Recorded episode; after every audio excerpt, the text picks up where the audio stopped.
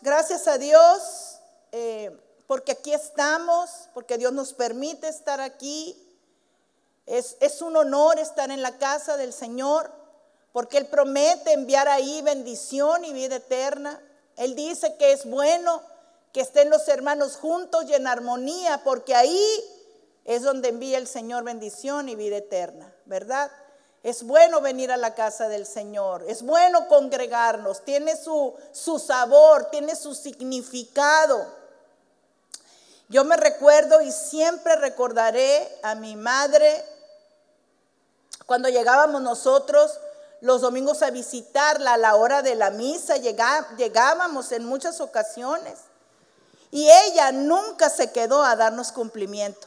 Ella siempre nos dijo, espérenme aquí, en menos de 40 minutos yo regreso, pero nunca se quedó por darnos cumplimiento a nosotros. Eso es, esa es una enseñanza que a mí se me quedó muy grabada entre muchas otras de la fidelidad que ella tenía hacia las cosas de Dios. Y esta tarde yo te invito, yo te invito a que mostremos nuestra fidelidad de diferentes maneras, como Dios nos enseña a ser fieles en todo, a, ser obedientes en todo. Es un año de obediencia, tiene que ser un año de obediencia para que ocurran cosas agradables a nuestra vida, tiene que ser cambios, tiene que haber cambios en nuestros pensamientos. A mí cuando a veces me despierto en la noche y me despierto muy agobiada por la situación que nos está rodeando, pero yo he aprendido a cambiar mis pensamientos y empiezo a declarar que, que Dios tiene todo en control, que nada se sale de sus manos que no por mucho agobiarme podré aumentar a mi estatura un codo. Y luego viene la paz de Dios cuando yo empiezo a hacer esas declaraciones. Tiene que haber cambios en nuestros pensamientos. Amén. ¿Quiénes de aquí estamos dispuestos a cambiar? Nuestra manera de hablar. A veces hablamos puro pesimismo, hablamos pobreza, hablamos tristeza. Yo estoy dispuesta a ya no hablar tristeza, a no decir qué tarde tan triste, ay, qué canción tan triste, ay, qué, programa tan triste, porque lo único que le llamo es a la tristeza, a, rodearlo todo de tristeza. Todo tiene que tener el sabor de Dios en nuestras vidas. Y, y Dios dice que Él es un Dios de gozo, es un Dios de esperanza, es un Dios que, mueve su mano a, nuestra, a nuestro favor. Yo ahora oí esa frase en uno de los sermones que escuché, porque yo los domingos escucho dos, tres sermones. Y, y ahora escuché, Dios no se mueve por nuestra circunstancia. La mano de Dios se mueve por la fe que yo tengo en Él. Dios no se mueve por mi autoconmiseración, ni por la necesidad que yo tenga, ni por lástima. Dios se mueve por la fe que yo tengo puesta en Él. Entonces seguimos con todos los ajustes que tenemos que hacer para que este año sea un año bendecido. Lo hemos dicho desde que empezó el año. Tiene que ser un año bendecido porque yo tengo que provocar que sea un año bendecido. A mí me, me choca un poquito decir, ay, feliz año. ¿Qué, tantas ganas yo le voy a meter para que sea un feliz año? ¿Qué tantas ganas yo le voy a meter para que sea un año bendecido? ¿Qué tantas ganas voy a, tratar de respetar más a Jorge para tener un matrimonio más bendecido? ¿Qué tanto voy a dejar de rezongar este año? ¿Qué tanto voy a dejar de reclamar este año? ¿Qué tanto voy a dejar de flojonear este año para que sea un año bendecido? ¿Qué ajustes voy a hacer en mi economía? ¿Qué ajustes voy a hacer en mi familia? Tiene que ser un año de toma de decisiones, de ver la problemática familiar, de verla y hacer algo para que la problemática cese. ¿Qué voy a hacer? Guíame, Señor. Por eso la canción, ven, muévete, muévete, muévete. Necesitamos ese mover del Espíritu Santo.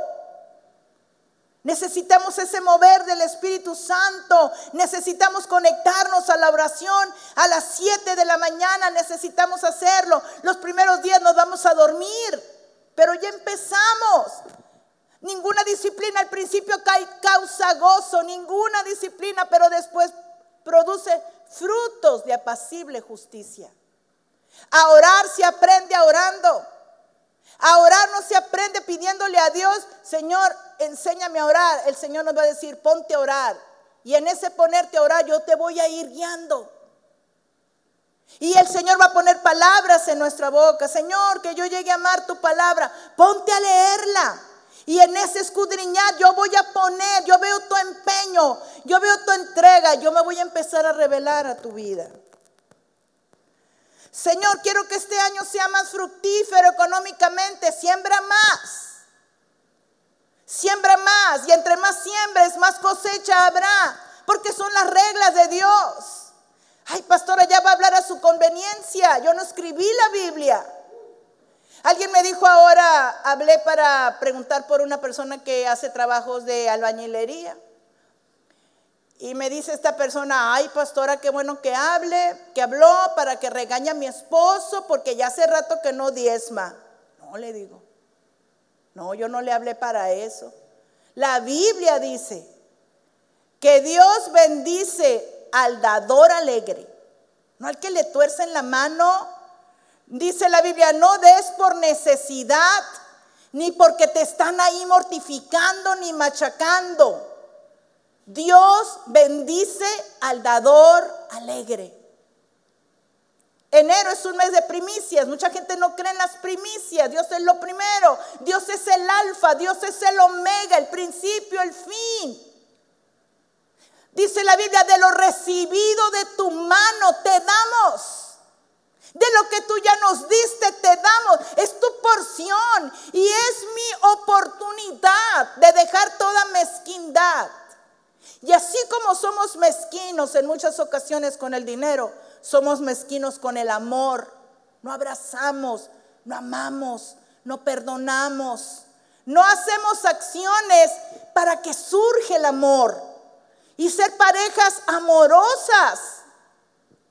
Entonces, bienvenidos los cambios, ¿verdad? Mediante la obediencia que ejerzamos ante la palabra de Dios. Pero si hay aquí personas que nunca quieran diezmar, gloria a Dios por sus vidas, Dios les bendiga.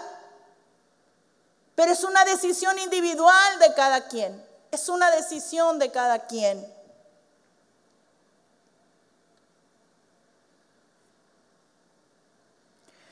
Yo me gozo con estos tiempos donde le estamos diezmando a Dios el primer mes del año y las primeras horas de nuestra vida activa. Hemos sido perseverantes, en serio hemos sido perseverantes. Sean ha sido perseverante. Yo no sé cuántos meses tiene Sean enseñando la palabra por Zoom a las 7 de la mañana. Y ahora estamos orando a las 7 de la mañana para para que Dios tome control del 2022, para ser guiados, para hacer las modificaciones de las que tanto hemos hablado. Debe de ser un motivo de gozo saber que mañana tenemos una cita con Dios, con el Dios que todo lo puede, con el Dios que todo nos da, con el Dios que no conoce límites, con un Dios ilimitado en amor, en ternuras y en misericordias. Por eso estamos orando tan de mañanita, no para hacerles la vida pesada, Dios quiere quitarnos todo peso en la vida mediante la práctica y el ejercicio de la oración. Amén. Amén, hermanos. Tenemos que poner límites a nuestra indiferencia, a dormir de más y a poner empeño en todo aquello que sabemos que será provechoso para nuestras vidas. Posturas diferentes, actitudes diferentes Cambio de pensamientos y la lista es larga, ¿verdad? Miren lo que dice Efesios, me encanta este versículo bíblico. Traten de, de cada, cada semana escribir un versículo bíblico y pegarlo en su refri. Y cada que vayan a abrir el refrigerador, lean ese versículo bíblico. Hasta que, hasta que nos los aprendamos de memoria y hasta que esta palabra profundice en nuestro espíritu. Porque la palabra de Dios tiene que ministrar a nuestro espíritu, no a nuestra mente, sino a nuestro espíritu, que es donde Dios se vivifica. Dios quiere vivificar nuestro espíritu de su espíritu a nuestro espíritu. Miren lo que dice Efesios 3:19. Qué, qué hermoso, qué poderoso lo que dice esta porción bíblica. Dice, quien recibe nombre toda la familia en el cielo y en la tierra. Le pido que por medio del Espíritu y con el poder que procede de sus gloriosas riquezas. Fíjate cómo oraba Pablo. ¿Qué, qué juego de palabras tan poderosas. Dice, los fortalezca ustedes en lo íntimo de su ser para que por la fe Cristo habite en sus corazones. Y pido, dice Pablo, oraba Pablo por la iglesia de Dios, y pido que arraigados y cimentados en amor puedan comprender, arraigados y cimentados en el amor que procede de Cristo, podamos comprender junto con todos los santos, junto con el pueblo de Dios, cuán ancho y largo y alto y profundo es el amor de Cristo. ¿Cómo podemos decir entonces nosotros, si no a cada ratito seguido, Dios ya no me ama, Dios dejó de amar, de amarme? No hemos entendido esto para entender con todos los santos lo alto, lo profundo, lo alto, lo ancho del amor de Dios por nosotros. En fin, dice Pablo, que conozcan ese amor que sobrepasa nuestro conocimiento para que seamos llenos de la plenitud de Dios. ¿Quién quiere ser lleno de la plenitud de Dios? Que cuando hable, hable de la llenura de la plenitud de Dios. Que cuando corrija, corrija lleno de la plenitud de Dios. Que cuando ore, ore lleno de la plenitud de Dios. Que cuando dé, dé lleno de la plenitud de Dios. Que cuando comparta, que cuando venga, que cuando vaya, viva una llenura extraordinaria del Espíritu Santo.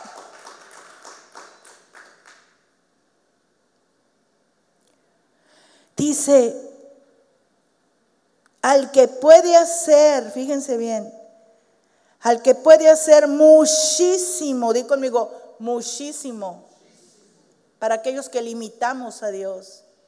Aquel que puede hacer muchísimo más que todo lo que podamos imaginarnos. ¿Qué quieres para tus hijos? Y estoy hablando en el terreno de lo espiritual. ¿eh? No estoy hablando de que te sueltes pensando el día que se case mi hijo una casa súper grande. No, yo, yo estoy hablando de cosas eternas. De cosas que nos plantan. De cosas que tienen que ver con el carácter cristiano. De cosas que tienen que ver con nuestra pureza, con nuestra moral, con nuestras decisiones Así vivamos en el barrio más pobre. Tenemos las arras y el sello de su Espíritu Santo.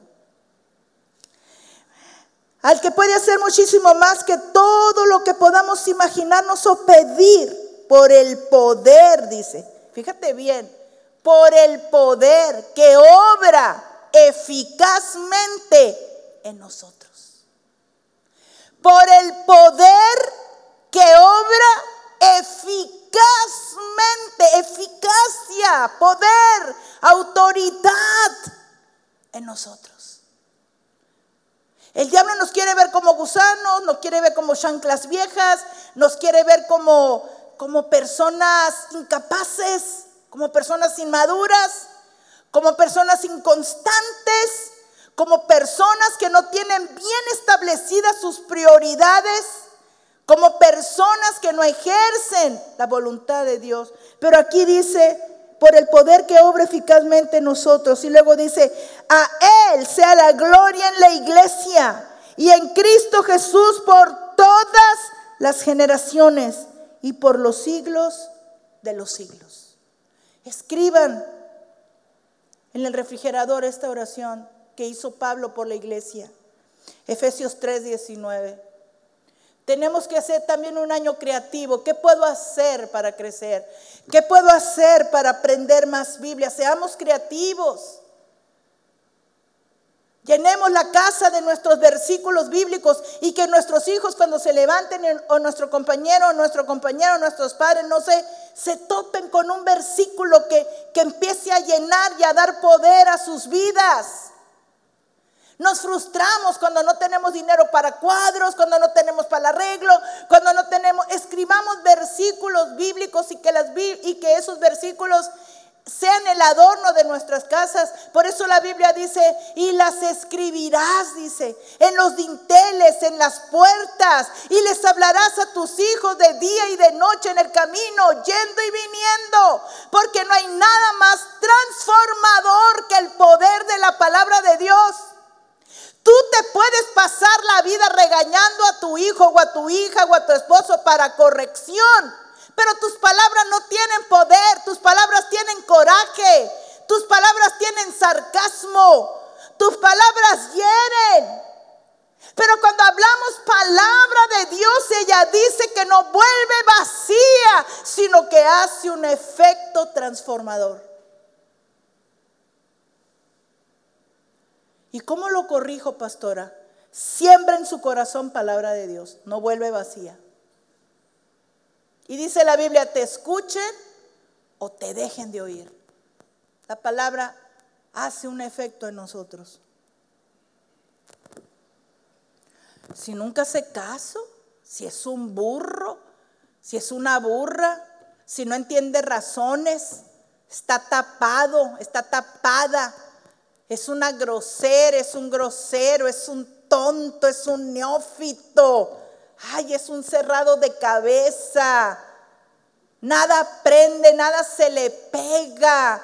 ¿Cuándo crecerás? ¿Cuándo aprenderás? ¿Cuándo dejarás de ser esto y aquello? Te estoy hablando, muchacho. Voltea, cabezón, burro. Y así será, hermanos. Porque nuestras palabras tienen poder, para bien o para mal. Pero la palabra tiene un poder sobrenatural. A ti, hijo, a ti te hablo. A ti que eres tan inteligente, que eres tan capaz, que eres tan cuerdo, que eres tan obediente, que eres tan inteligente, a ti te hablo. Me gusta mucho los vengan de Dios, cuando Dios dice, vengan. Dios nos, nos habla y nos dice, hey, ven, verás lo que te voy a dar, ven, qué padre, ¿verdad? Cuando nos dice la gente, verás, ven, te traje algo. Dice el Señor, vengan por una limpieza personal. En Isaías 1.18, vengan, dice el Señor. Él nos invita. ¿Sabe dónde está la respuesta? Dios sabe quién es el único que nos puede limpiar de todo pecado y de toda contaminación. Vengan, dice el Señor, pongamos las cosas en claro. Vamos a desnudar el alma delante de Dios. Pongamos las cosas en claro, dice el Señor. ¿Son tus pecados como escarlata? Quedarán blancos como la nieve. ¿Son rojos como la púrpura? quedarán como la lana. ¿Están ustedes dispuestos a obedecer? Es una pregunta que Dios nos está haciendo en este versículo bíblico. ¿Están ustedes dispuestos a obedecer? Comerán lo mejor de la tierra. Como resultado de mi obediencia, comerán lo mejor de la tierra. Esa, será tu gratificación, ese será tu pago. A lo mejor no estamos tan bendecidos porque, porque somos hijos desobedientes. La Biblia dice que somos hijos contumaces. La Biblia también habla de hijos rebeldes, de hijos que no tenemos temor de Dios. Y luego hay otra pregunta ahí mismo en Isaías 1.18 que dice, se niegan y se rebelan, serán devorados por la espada entonces. Se fijan, hermano, todo tiene una consecuencia. Pero la invitación es del Señor, es decir, ven, eres muy pecador, eres un hijo pecador. Vamos a hablar, vamos a ponernos a cuentas. Cuéntame, ¿cómo llegaste a este estado? Vámonos un poquito para atrás, dice el Señor. Vamos platicando. Yo tengo todo el tiempo del mundo para escucharte. Son tus pecados rojos según tu criterio. Yo los voy a poner blancos como la nieve. Y si me obedeces, comerás lo mejor de la tierra. Ni necesito orar, hermanos, por lo mejor de la tierra. Necesito ser obediente a cada mandamiento y a cada precepto de Dios. Dice Isaías, hablando de los vengan 55.1, vengan a las aguas todos los que tengan sed. Vengan a comprar y a comer los que no tengan dinero. Vengan, compren vino y leche sin pago alguno. ¿Por qué gastas el dinero en lo que no es pan? Y tu salario en lo que no satisface. Escúchenme bien, dice el Señor, y comerán lo que es bueno. Y se deleitarán con manjares deliciosos. Presten atención, dice el Señor. Escúchenme bien. Presten atención y vengan a mí. Escúchenme y vivirán. Haré con ustedes un pacto eterno conforme a mi constante amor. El Señor también nos dice, vengan los cansados, los agobiados, los frustrados, los amargados, vengan a mí los cargados, que yo los haré descansar. Ya el tafil no nos ha sido suficiente. Ya hemos probado de todo y seguimos agobiados y seguimos frustrados y seguimos cansados porque nuestra necesidad es una necesidad espiritual que solo Dios puede sanar. Vengan a mí los cargados, los cansados, dame tus cargas. Y me encanta cuando dice, aprende de mí que soy manso y humilde de corazón. Miren, cuando nosotros somos orgullosos, y nos quejamos y nos comparamos y envidiamos y, tantas cosas que son pecado, no tenemos descanso para nuestra alma. Cuando siempre queremos ganar, cuando creemos que, que todas las respuestas las tenemos nosotros, cuando queremos tener todo el control, no hay descanso para nuestra alma. No hay descanso. Los músculos se contraen, por eso nos duele la espalda nos duelen las articulaciones, pero cuando dejamos las cargas en el Señor y somos mansos y humildes y reconocemos delante de su presencia que no podemos más. Cuando le decimos, Señor, yo he querido cambiar a mi viejo, no he podido, lo he hecho peor. Cuando le decimos, he querido cambiar a mis hijos a mi manera, no he podido. Dice, Señor, déjame esa carga, yo haré. Sé manso y humilde de corazón y hallaréis descanso para vuestras almas. Amén. ¿Estamos aprendiendo algo en esta tarde? Digan así o digan no, hagan algo. Es muy importante las decisiones que nosotros tomemos. No, Dios me falló. No, Dios no me contestó. No, Dios esto y Dios lo otro. Tenemos que escudriñar el corazón y, y ver qué fue lo que me llevó a vivir lo que ahorita yo estoy viviendo. No culpemos a Dios, porque Dios es mi libertador, es el que me va a liberar de las malas decisiones y de las malas conductas que yo tomé. No es que Dios me dejó de su mano, es que mira Dios lo que has hecho en mí. Dice Jeremías 35:15, no he dejado de enviarles a mis siervos, los profetas, para decirles, conviértanse ya de su mal camino, enmienden sus acciones y no sigan a otros dioses para servirlos. Entonces, dice el Señor, habitarán en la tierra que yo les he dado a ustedes y a sus antepasados. Pero miren qué triste lo que dice el Señor en este mismo versículo. Pero ustedes no me prestaron atención. Seguimos haciendo lo mismo que nos lleva a los puntos de desgracia. pero ustedes no me prestaron atención y hasta este día dice, no me han hecho caso. No me han hecho caso. Qué tremendo. Y a veces decimos, Dios no habla tan fuerte. Dios primero habló suave, haciendo la invitación, vénganse, conviértanse de sus malos caminos, aplíquense a la obediencia, dejen de practicar el pecado. Yo les he enviado a mis profetas, nosotros los pastores, hermanos, tenemos voz de profeta, predicamos su palabra, predicamos su palabra. Pero qué triste que el Señor nos diga, pero ustedes no me prestaron atención. Seguimos haciendo lo que nos dio la gana. ¿Verdad que ahorita la medicina habla mucho de, de la medicina preventiva, verdad? De prevenir mejor antes que curar, cuando ya las enfermedades llegaron a un tope muy alto. Es mejor prevenir tengo una amiga que, me comentó que, está, tiene años sufriendo de un asma crónica y ha visto a muchos médicos, a muchos médicos ha visto, a muchos médicos.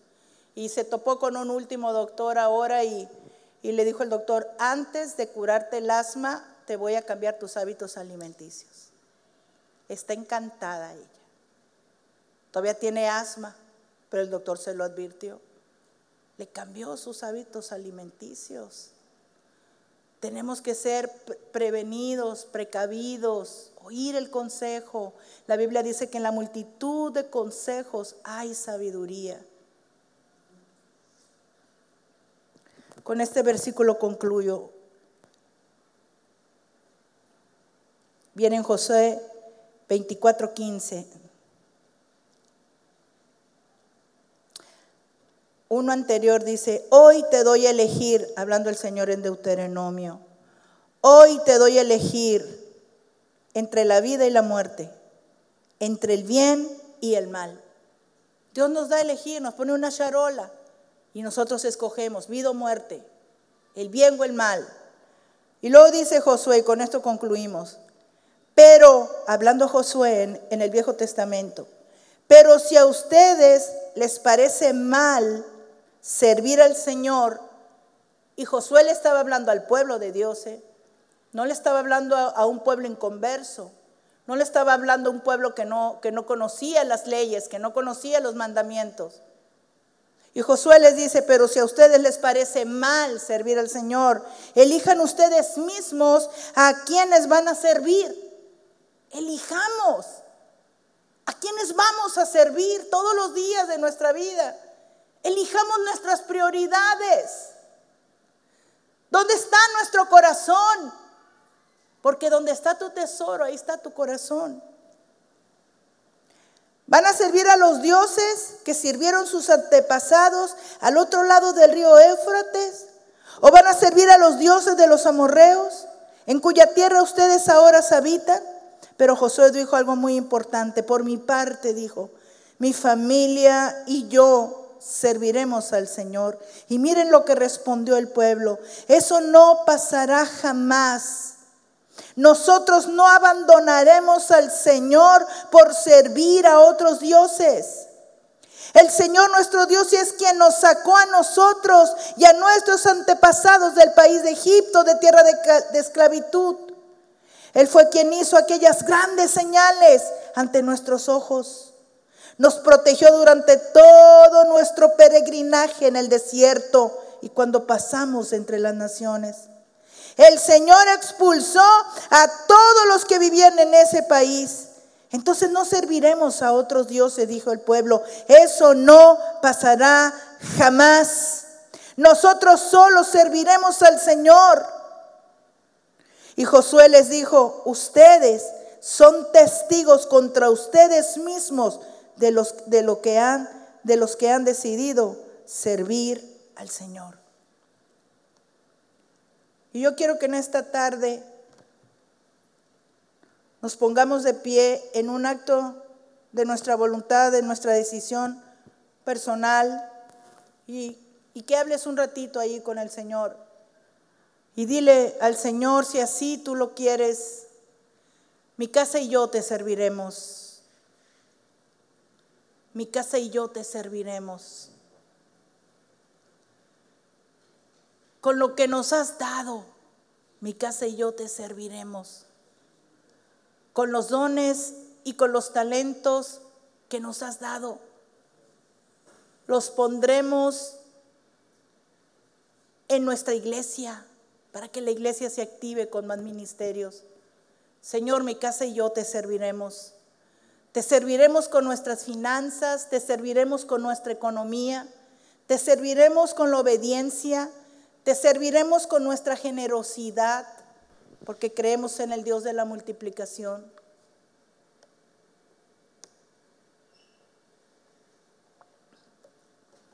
Dejaremos el gobierno de otros dioses. Cada quien identifique el Dios que esté en su corazón. Cada quien identifique el Dios del dinero, el amor al dinero. El dinero no es malo. El amor al dinero es, es, lo malo. Perder el tiempo. No es malo ver la televisión, que a gusto a veces se descansa viendo un buen programa, oyendo las noticias, viendo una buena película, donde, donde donde aprendemos también tantas cosas. No, no es malo ver televisión. Lo malo es ver muchas horas la televisión y no haber dedicado un tiempo a la oración y a la búsqueda de su presencia. No, no es malo hacer deporte. Es muy bueno hacer deporte, es bueno para la salud. Es bueno para la salud. Pero todo tiene que ser con orden con su debido tiempo, con su debida administración, con la debida mayordomía. No, no es malo trabajar, es muy bueno trabajar. La Biblia dice que el que no trabaje, que no coma. Lo malo es cuando nos enganchamos en el trabajo y nos olvidamos de, de, atender a la familia, nos olvidamos de guardar fuerzas para la iglesia, nos olvidamos de guardar fuerzas para visitar al enfermo, al que necesita una palabra de consuelo o una cercanía nuestra. No, no es malo dormir, es bueno descansar. A veces no hay nada más espiritual que hacer que descansar. Pero no nos entreguemos al descanso de horas y horas y dejemos de atender otros renglones. Señor, aquí estamos delante de ti en esta tarde. Queremos, queremos que nos ayudes. Queremos que nos guíes, que nos ilumines. Queremos obedecer a tus vengan. Queremos vivir en descanso. Queremos comprar lo mejor de la tierra sin dinero. Queremos saciarnos del bien de tu casa. Queremos descansar en tus, en tus prados, Señor, en esos verdes prados en los que tú nos haces descansar. Queremos saborearte, queremos, queremos gozarnos contigo, queremos reír contigo, queremos brincar contigo, queremos celebrar contigo porque tú nos coronas de bienes, de favores y de misericordias. Tú eres nuestro Padre perfecto en los cielos y esa paternidad nos, nos, nos alegra la vida. No estamos huérfanos, no estamos solos. Tu compañía es tan importante para nosotros, mi Dios y Señor. Aquí hay familias que te necesitan. Ayúdalos, ayúdalos. Venda sus heridas. Dales nuevos comienzos. Sacia de bien sus bocas para que se rejuvenezcan como el águila, Señor. En el nombre de Jesús enviamos palabra de sanidad a los hogares que tienen algún contagiado de COVID. Sácalos a respiro, Señor sácalos abundancia en el nombre de Jesús. Que esta semana sea una semana fructífera, una buena semana, Señor, una semana de, de proyectos, una semana que la tomamos con fe y con esperanza, mi Dios y Señor, porque el sol de justicia tuyo nos alumbra, nos alienta, nos levanta. Gracias, Señor. Gracias por cada familia aquí representada y por cada familia que nos está escuchando. Que pronto nos podamos volver a congregar, Señor. Que pronto podamos elevar nuestra voz de gratitud en adoración y en alabanza. Mi Dios y Señor, en el nombre de Jesús. Amén y amén.